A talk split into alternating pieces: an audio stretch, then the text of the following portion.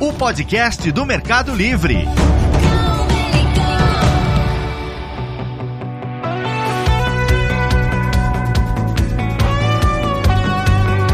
Olá, que tal? Sejam muito bem-vindos a mais um episódio do Melicast. Como vocês já sabem, esse é um espaço para discutirmos temas relacionados ao e-commerce, tecnologia, segurança, logística, pagamentos e muito mais. Eu sou Dani Ambrosio, faço parte da equipe de engenharia e produto do Mercado Livre e estarei apresentando mais um episódio da nossa primeira temporada. Hoje nós vamos falar sobre um tema que é certamente de interesse de todo mundo que vende compra no Mercado Livre. Estamos hoje aqui com a Fabi Saenz, do nosso time de prevenção e segurança. Seja muito bem-vinda bem-vinda, Fabi. Obrigada, Dani. É uma alegria enorme estar é, tá aqui no dia de hoje para discutir esse tema que não apenas eu adoro, mas como é super importante para o Meli e para os nossos usuários. Legal, legal. Hoje a gente quer aprender aqui como podemos oferecer os melhores níveis de segurança para quem compra e vende na nossa plataforma. Bora lá? Bora lá. Bora, então partiu.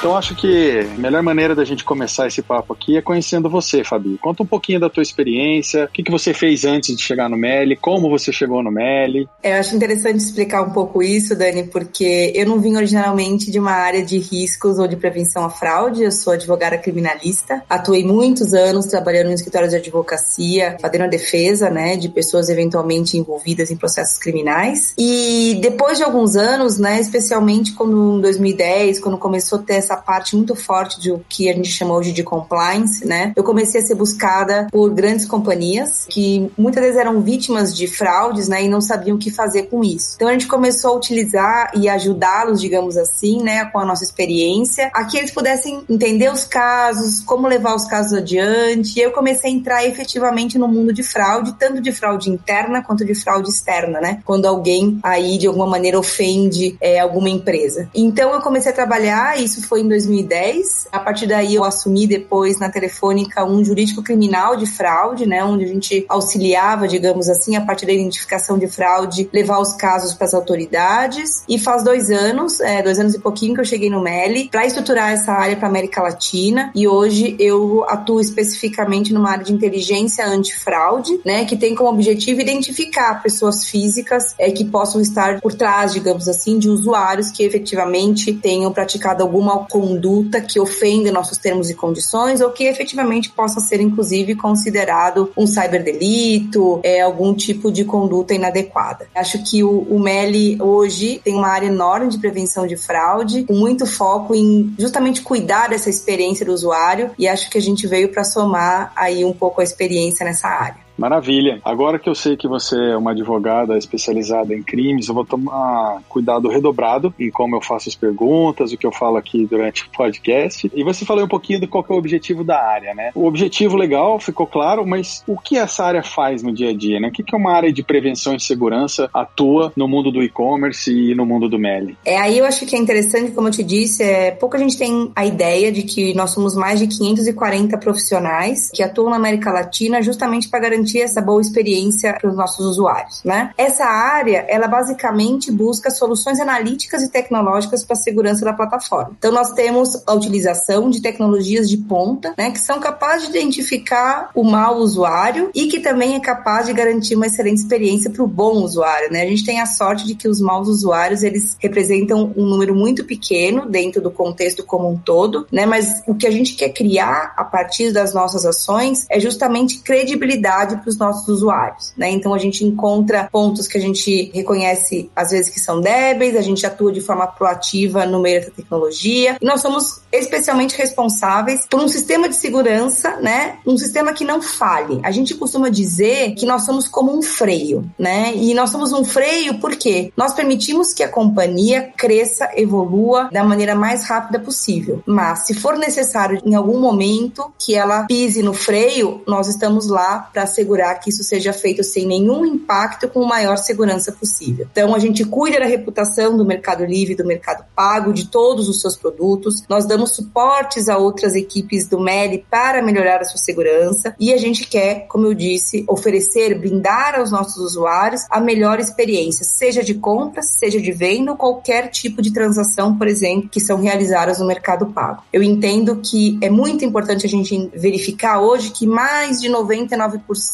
de tudo aquilo que é transacionado dentro das nossas plataformas hoje utilizam tecnologias de ponta, na qual a gente pode identificar e separar, digamos assim, o mau usuário do bom usuário. Legal, você tocou num ponto aí que me fez lembrar uma, uma piada que eu ouvi aí em outros lugares que eu já trabalhei, que a gente falava que tinha lá os grupos que a gente chamava de GAV, né, que é o grupo anti-venda, né? Então, achei bem legal você ter tocado nisso, porque na nossa área de prevenção e segurança, é viabilizar o negócio com o menor risco possível, né? E você falou um número aí que eu acho que chama um pouco a atenção e talvez tenha passado meio batido, né? Que são mais de 500 pessoas, né, trabalhando nessa área. Conta um pouquinho, que outros números mais você pode trazer para dar uma noção noção da dimensão que a gente está falando de uma área dessa numa empresa como o Meli. É, como eu te disse, nós somos mais de 500 empregados só na área de prevenção e segurança. Nós estamos aí espalhados em seis países, né? Argentina, Brasil, Uruguai, Chile, Colômbia e México. Mas nós damos suportes a partir desses países a mais de 18 países aonde nós temos plataformas do Mercado Livre ou do Mercado Pago. Eu acho interessante, Dani, um pouco o que você falou, né? É, em relação a sermos parceiros do negócio. A gente entende que a prevenção ela é uma forma, uma vantagem competitiva. E por que, que ela é uma vantagem competitiva? Porque, na verdade, nós não estamos aqui apenas para, digamos assim, evitar uma transação, né? Ou bloquear uma transação, impedir que ela seja finalizada. Nós estamos aqui, né, num trade-off, que significa eu preciso ter a máxima aprovação, né? Então, eu preciso trabalhar muito próximo do produto, do negócio, para que ele saia de uma maneira segura e também permitindo com que esse produto tenha mais máxima aprovação e com um número muito, muito baixo de fraude, né? E a fraude, geralmente, ela, a gente visualiza ela muito numa parte que eu diria importante, que são os chargebacks, né? O chargeback, o que, que é o chargeback, né? Justamente quando um usuário não reconhece uma transação que foi feita no seu cartão de crédito. Então, a grosso modo, a gente poderia falar que a gente tem que ter a máxima aprovação com um número muito, muito baixo de chargeback. É isso que a tecnologia que há por detrás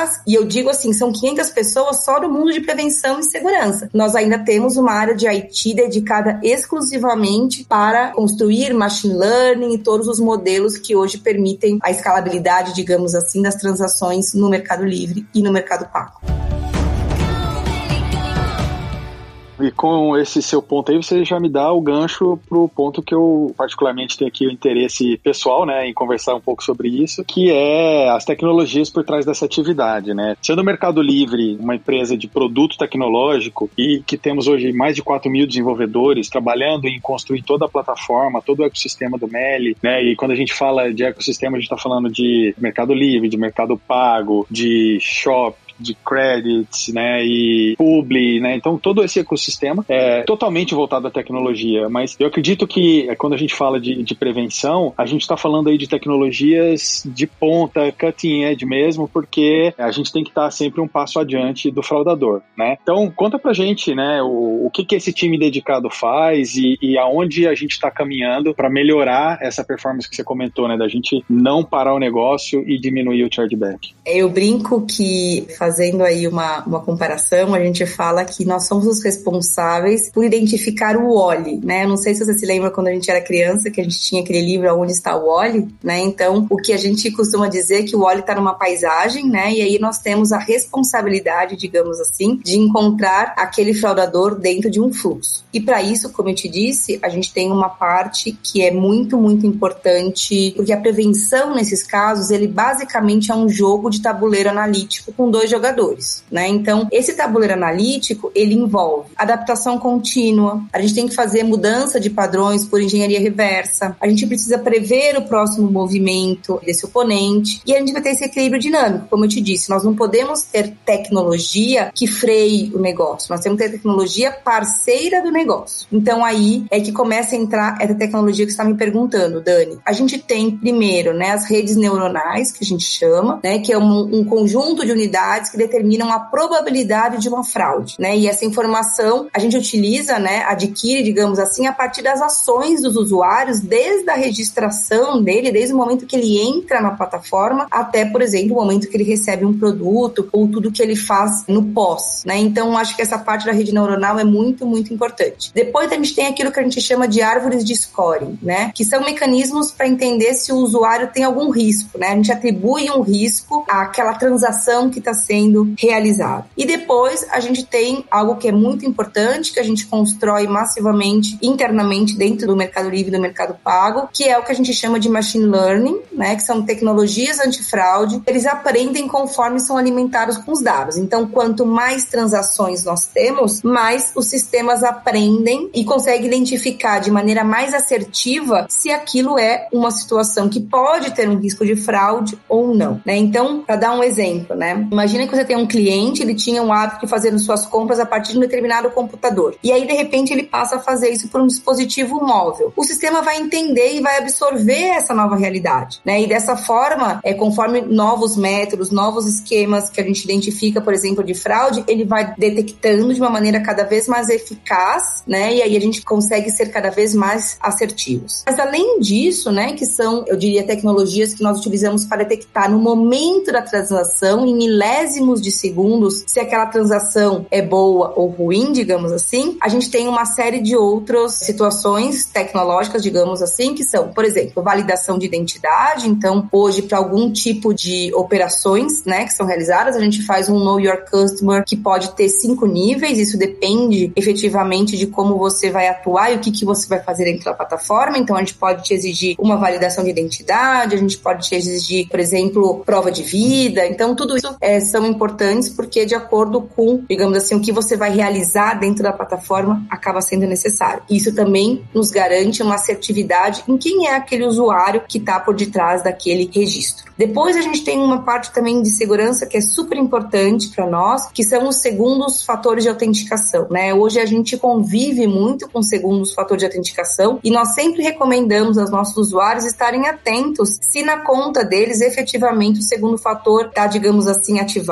né? Isso pode ser, por exemplo, um código de verificação, isso pode ser via Google Authenticator, uma série de ações que garantem para o usuário que se alguém tentar usurpar ou que tentar utilizar indevidamente a conta dele, ele está seguro. Então a gente recomenda fortemente esse segundo fator de autenticação. Acho que esse é um pouco é, da tecnologia é, de um panorama geral que a gente pode falar que o Mercado Livre utiliza hoje para prevenir fraude e para garantir essa segurança e, em consequência, brindar uma excelente experiência para todos os nossos usuários. Não, super legal, super completo, Fabio. Eu queria reforçar é, a importância das pessoas fazerem aí o segundo fator de autenticação, né? Tem vários aplicativos que permitem fazer isso, o nosso próprio com SMS, né? Te dá aquela tranquilidade de se você tem o app instalado no teu celular e você vai logar no, na web ou em outro lugar na tua conta do Mercado Livre, você vai lá e valida aquela autenticação, né? Isso é super importante porque protege a tua conta, né? E isso aí, eu tô falando aqui do Meli, mas isso é pra vida, né? Qualquer aplicativo hoje em dia que você tenha a possibilidade de fazer os dois fatores de autenticação, faça para dormir tranquilo, para ter um, um, nível a mais de, de, proteção, porque proteção é feita em camadas, né? Eu queria te fazer uma pergunta ainda sobre isso, Fabi. Esses times de tecnologia que desenvolvem esse stack que a gente falou aqui de redes neurais, a gente falou de árvores de scoring, a gente falou de dupla autenticação, uma montanha de dados que esses sistemas têm que debulhar. Esses times estão distribuídos também é, em outros países, está com desenvolvimento mais na Argentina. Você sabe me falar disso? Sim, dentro da área de prevenção e segurança, nós temos quatro verticais, né? Nós temos uma vertical que olha apenas para a segurança dentro de marketplace, depois a gente tem uma específica para tudo que é mercado pago, que nós denominamos de payments, depois nós temos prevenção à lavagem de dinheiro e inteligência antifraude. Essas equipes, elas estão distribuídas, né, em vários países, como disse o Meli, é uma empresa originalmente argentina, mas nós temos equipes aí, especialmente de scoring, estão mais focadas na Argentina, as equipes de TI também estão mais focadas na Argentina. Nós temos equipes de revisão manual, porque aproximadamente né, menos de 1% das transações que são realizadas precisam ser revisadas por alguém. Né? Então imagina que a gente está numa situação meio cinza e a gente não sabe o que fazer com aquela operação. Então isso passa para que um representante faça essa análise, muitas vezes até chame ao usuário para assegurar que realmente se trata de uma transação lícita. Então essas equipes estão distribuídas entre o Brasil e o Uruguai e nós nós temos equipes ainda no México, na Colômbia, no Chile e no Brasil. Legal, legal. Boa. Então, é, equipe completamente distribuída na América Latina e tanto do ponto de vista de tecnologia quanto de operação. E isso deve trazer uma riqueza de visões, né, de enxergar a prevenção e segurança de maneiras diferentes, né? Eu acho, que tem um ponto importante aí, que o fato de que o Mercado Livre é uma empresa, né, que está distribuída em tantos países, eu acho que isso nos treinou para aquilo que nós vivenciaríamos hoje em tempos de pandemia, né? Nós já estamos acostumados a viver no mundo online, a ter equipes distribuídas distribuídas em vários países e que trabalham com uma sinergia incrível. E tudo sempre funcionou. Eu acho que isso fez com que nós, ao migrarmos 100% para as nossas residências, mesmo as áreas operacionais, isso tenha sido feito de uma maneira muito tranquila. Então, eu acho que essa sinergia é muito, muito importante. É, perfeito. Ótima colocação, uma vantagem que veio a calhar no mundo que estamos hoje, né?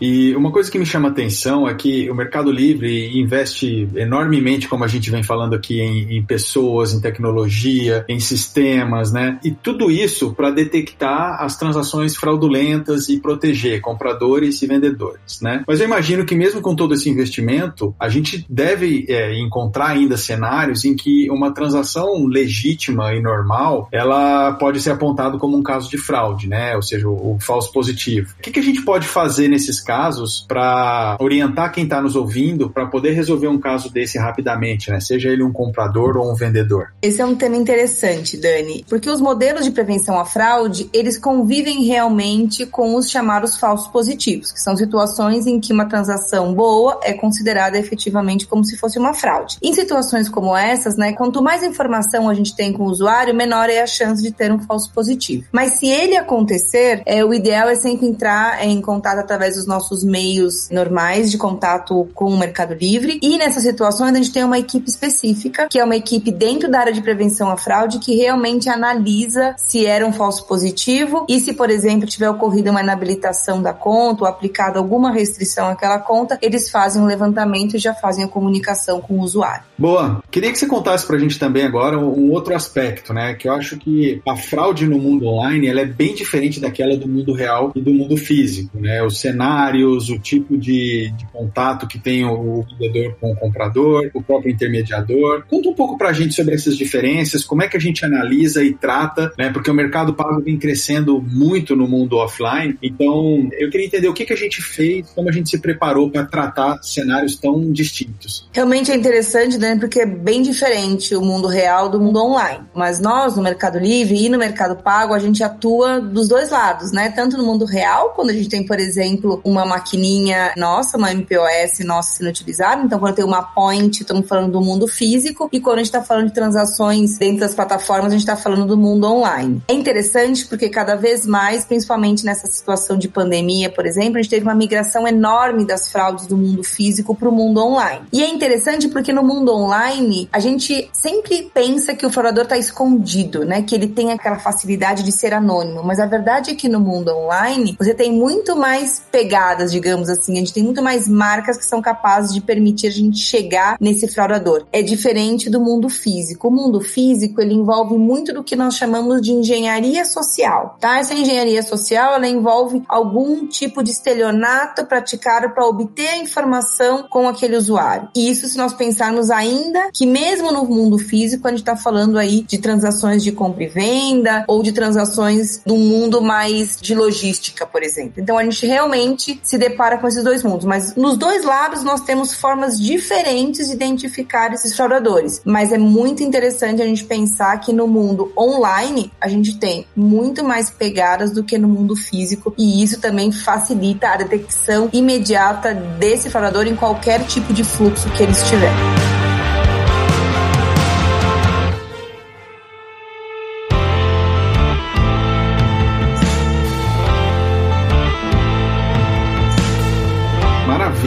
Então, cobrimos aí estratégia, cobrimos tecnologia, cobrimos pessoas. O que, que a gente tem aí como desafio aí pela frente, né? O que, que chega em breve? O que, que são tendências? Para onde a fraude deve migrar? E o que, que a gente deve fazer aí para se preparar e ajudar a manter um nível de segurança e proteção como a gente vem conseguindo até agora? Primeiro é interessante que nós trabalhamos esse ano de um modo completamente diferente, né? Nós temos áreas operacionais que são, é, em regra, estão dentro dos nossos escritórios e nós hoje, depois da pandemia especialmente, passamos a trabalhar 100% num esquema de home office, mas sem perder qualquer tipo de qualidade no trabalho, né? Então, isso foi um desafio super importante que acho que a gente venceu ele com facilidade, até pelo fato de sermos uma empresa de tecnologia, então essa migração, ela não foi uma migração difícil. Mas os desafios que estão aí é justamente pelo fato de que os fraudadores migraram muito fortemente para o mundo online, né? Então, a gente tem o desafio de manter as aprovações no máximo. Então, se você parar para pensar, né, a área de prevenção à fraude, como nós temos falado, ela não é responsável apenas por barrar transações, mas ela também é responsável por aprovar transações que são boas. Então, como a gente faz para manter essa aprovação alta? Então, eu ser capaz de reconhecer as boas transações e, de alguma maneira, bloquear ou impedir as transações ruins, né? Então, a gente tem um foco muito grande. O Brasil é um mercado muito importante para o Mercado Livre, então a gente tem esse foco hoje muito em cada vez mais utilizar a tecnologia para uma boa experiência do usuário e para que ele tenha uma experiência segura, tá? Então, como que a gente maximiza essa aprovação mantendo sempre a segurança dos nossos usuários? Por outro lado, a gente tem reforçado muito o que a gente chama de Know Your Customer, que são na verdade todas as informações necessárias, né, o maior número de informações necessárias para eu conhecer esse usuário e a partir daí garantir essa boa experiência dele. É, de uma certa maneira, toda essa análise ou toda essa registração que a gente chama, né, do usuário na plataforma, a gente analisa ele do começo ao fim. E ao mesmo tempo, a gente tem cada vez mais especializado as nossas equipes. Então a gente costuma chamar isso de verticalização. Cada produto que existe dentro do Mercado Livre ou do Mercado Pago existe uma equipe dedicada especialmente para entender este produto e adotar as medidas de segurança e de prevenção de fraude de modo muito, muito específico. E claro, a gente tem a missão de escalar essa tecnologia, né? Então, assim, a gente precisa, tudo que é implementado para prevenir a fraude, ela precisa escalar. E ela precisa ter a escalabilidade justamente porque a gente está falando de milhares e milhares de transações que precisam ser analisadas em segundos. Então, eu entenderia que neste momento, o que é o foco principal nosso é conhecer cada vez mais os nossos usuários, verticalizar as nossas áreas e ser cada vez mais especializado em cada produto que é lançado e escalar de um modo geral toda a revisão e toda a aprovação dessas transações que são feitas, seja no mundo físico, seja no mundo online. Legal. Fabi, além de tudo que a gente já falou aí, né, de tipo de fraude no online e no offline, eh, você comentou de alguns desafios, né? Uma coisa que a gente vê, às vezes, com amigos, parentes nossos, né, é a fraude que passa ali também por outros canais online, né, tipo WhatsApp, e que pode vir supostamente por uma pessoa conhecida, uma pessoa confiável, né? Como é que a gente pode ajudar as pessoas a se educarem mais, né? E nem que seja por esse caminho do WhatsApp, né? A gente falar por aí e trazer mais educação digital? Esse ponto da fraude do WhatsApp, ela vem ocorrendo já há um bom tempo, Dani, e ela tem se intensificado, né? Inicialmente, a gente identificava é, situações em que tinha uma troca do SIM card, né? Do chip do celular. Depois, com o reforço que as empresas telco fizeram para esse fluxo de troca de chip, a gente identificou a necessidade desses fraudadores começarem a abordar os usuários para obterem um código que é necessário para isso. Então, primeiro, é muito, muito importante sempre ter os fatores de segurança, especialmente o segundo fator de autenticação, tá? Isso também vale para o WhatsApp. É muito importante que você nunca forneça nenhum tipo de código, né? Porque não há nenhuma empresa que solicite qualquer código encaminhado para você via WhatsApp, então isso é extremamente importante. E o que a gente tem visto recentemente é que como está cada vez mais difícil roubar esse WhatsApp do usuário, eles criam um WhatsApp em um novo número de telefone só que eles colocam a sua fotografia. Então também é importante que você, é, dentro do seu WhatsApp, só permita que a sua foto apareça para quem são seus contatos registrados, porque senão qualquer pessoa pode pegar a sua fotografia, a partir de um novo telefone, fazer a solicitação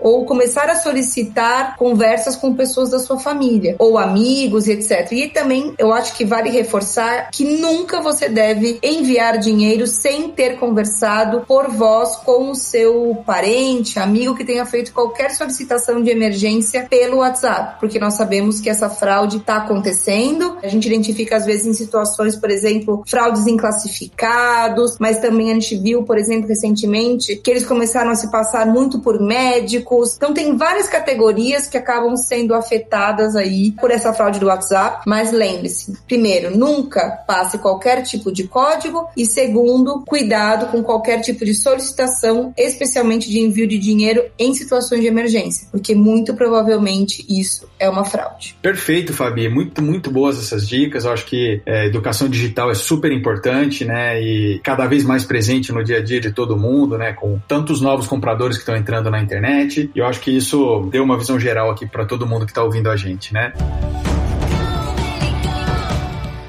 Para a gente começar a encerrar, eu queria ver se a gente entra agora no, numa parte mais leve. E se você tiver alguma história de bastidor aí que você possa compartilhar com a gente, alguma história engraçada, porque eu acho que deve ter esse lado aí também, né, no, no seu dia a dia, no trabalho de vocês. Realmente sempre tem, Dani. A verdade é que, como de um modo geral a gente tenta prevenir a fraude, e a gente está falando aqui de prevenção não apenas em transações é, financeiras, mas a gente está falando em toda uma proteção, por exemplo, de tudo que é vendido dentro do nosso marketplace. A gente começa a identificar que os usuários, eles começam a tentar camuflar as coisas dentro do site, né? E outro dia nós tivemos uma situação em que um usuário nosso, ele nos comunicou que havia feito a compra de um pendrive, mas que ao final ele tinha recebido um medicamento. E nós sabemos que a venda de medicamentos, ela é proibida dentro da plataforma e nós atuamos de uma forma muito severa, né? Punindo esses usuários, bloqueando as contas, inabilitando essas contas de modo que eles não consigam voltar a vender esse tipo de produto. E aí nós identificamos que essa pessoa tinha criado a venda de um pendrive, quando na realidade o que ele estava vendendo por trás era um medicamento que obviamente é proibido. E nesses pontos eu acho que é importante sempre reforçar, Dani, de que o Mercado Livre e o Mercado Pago, eles não admitem esse tipo de violação aos nossos termos e condições. E todas essas situações são reportadas para as respectivas autoridades que depois, a partir disso, tomam as medidas que entenderem adequadas. Mas sempre tem algum tipo de situação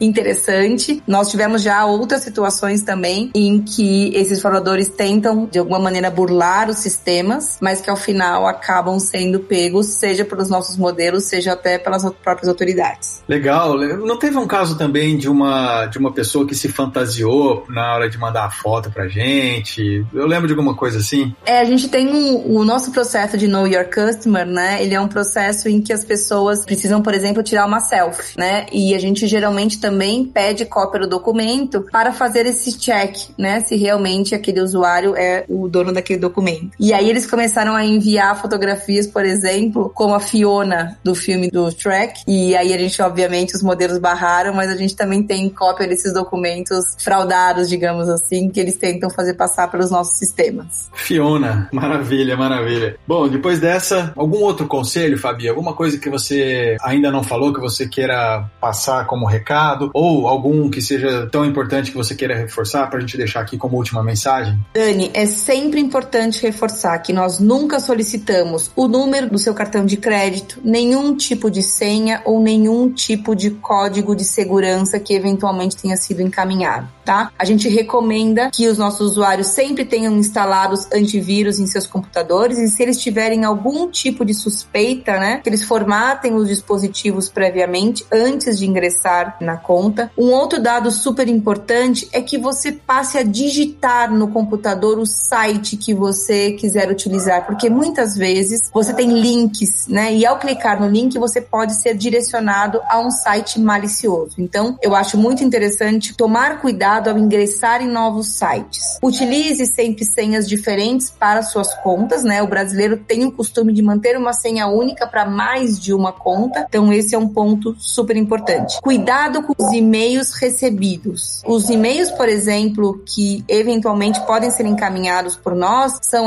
mercadolivre.com ou arroba mercadopago.com. Nós nunca utilizamos domínios como Gmail, Hotmail, Yahoo e etc. Então fique muito atento com os e-mails e antes, se você estiver vendendo algum tipo de produto dentro da nossa plataforma, sempre ingresse dentro da sua conta do Mercado Pago para conferir se o valor realmente foi creditado. Nunca envie os produtos apenas com base num suposto e-mail de que você tenha feito uma venda. E por fim, leia e sempre esteja atento aos nossos termos e condições, porque eles permitem que você realmente possa seguir atuando na plataforma sem nenhum tipo de problema. Nossa, espetacular. Eu acho que a gente cobriu bastante temas aqui, bastante assuntos e certamente isso despertou nas pessoas aí o, o interesse em talvez trabalhar nessa área, né? Então, pra gente encerrar mesmo, né? Conta pra gente o tipo de perfil que vocês costumam buscar de pessoas para trabalhar nessa área, se existe alguma formação específica, se existe algum diploma necessário. E sei que no Mercado Livre a gente está sempre contratando, né? É quase o nosso lema atual, estamos sempre contratando. Você deve estar com vagas também, então comenta um pouquinho aí pra gente. Dani, a gente diz que acima de tudo, para trabalhar na área de prevenção à fraude, tem que ser alguém a quem doa o chargeback. É, e a gente fala isso porque o chargeback é justamente situações onde um usuário não reconhece uma compra feita no seu cartão de crédito. Então, então quando um usuário relata isso para nós, isso nos dói internamente, né? Então, a gente diz que isso é o, é o princípio fundamental. Não existem cursos, eu diria, tão específicos, porque a área de prevenção à fraude, ela tem uma dinâmica interessante, porque nós temos profissionais, né? Eu, por exemplo, sou advogada, mas a gente também busca muito perfis de matemáticos, estatísticos, pessoas que têm a capacidade de fazer análises profundas, né? É, que é muito perspicaz, como são pessoas que geralmente seguem indo atrás da informação. Então, elas não se contentam com o dado, às vezes, inicial que elas recebem. Então, esse, esse lado um pouco investigador, esse lado de alguém que analisa com profundidade é muito importante. E eu acho que somando, né, o fato de que você, se a você dói o chargeback, se você tem esse perfil detalhista, ele realmente condiz com um profissional de prevenção de fraude. Hoje em dia, né, existem muitos cursos voltados a mapeamentos de risco, a entender riscos, mas eu diria que é só o dia a dia mesmo que faz com que você seja capaz de bater um olho, por exemplo, numa transação e em poucos segundos identificar se ela é uma transação fraudulenta ou não. E realmente, Dani, nós sempre temos vagas no MELI, né? É sempre interessante que vocês estejam olhando dentro do perfil do Mercado Livre, do Mercado Pago, as vagas que estão disponíveis, mas realmente é uma área que está crescendo. Nós somos mais de 550 pessoas na América Latina, muitas delas, mais de metade delas no Brasil. Então, realmente, por exemplo, só a minha área deve abrir em breve aí duas novas vagas. Boa, boa. Então fica aí o recado. Estamos sempre contratando o perfil de gente que tem lógica e que sente a dor da fraude. Bacana, super claro. E Fabi, queria te agradecer. É sempre gostoso bater esse papo contigo. Você fala de um tema que é às vezes difícil, que é complexo, de maneira leve, de maneira clara e objetiva. Então acho que a gente conseguiu aqui gerar um material bastante legal para quem está consumindo aí o nosso Melicast, né? Muito, muito obrigado mesmo pelo seu tempo. Obrigado você, Dani. É sempre uma alegria trabalhar na área de prevenção de fraude. Eu acho que a gente que é apaixonado por isso é, até se diverte fazendo o que a gente faz. E eu acho que é interessante justamente para reforçar para os nossos usuários o quanto a gente trabalha focado em segurança e esperando que eles sempre tenham uma excelente experiência dentro das nossas plataformas. Obrigado, um prazer enorme estar aqui com vocês.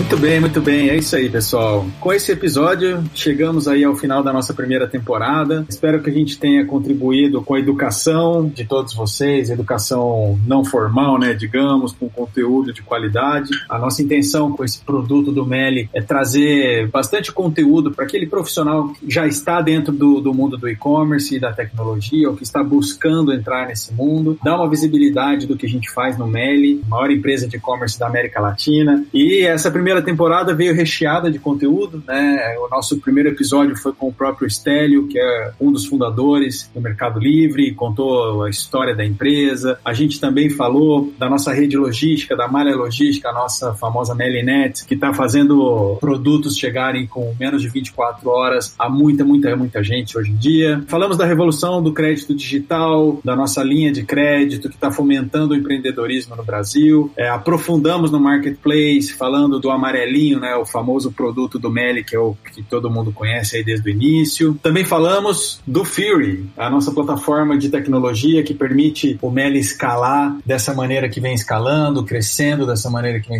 crescendo, suportando aí mais de 4 mil desenvolvedores que temos hoje na empresa. E é isso, acho que essa primeira temporada deve permitir que a gente venha com novidades em breve. Então, fiquem atentos porque o Melicast não deve parar por aqui, tá bom? Valeu, muito obrigado por esse primeiro ano. Abraço.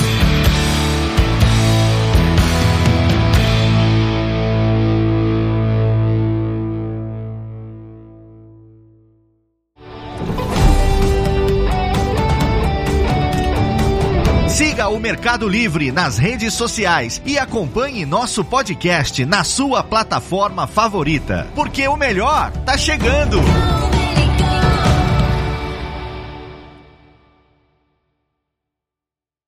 Este podcast foi editado por Radiofobia, podcast e multimídia.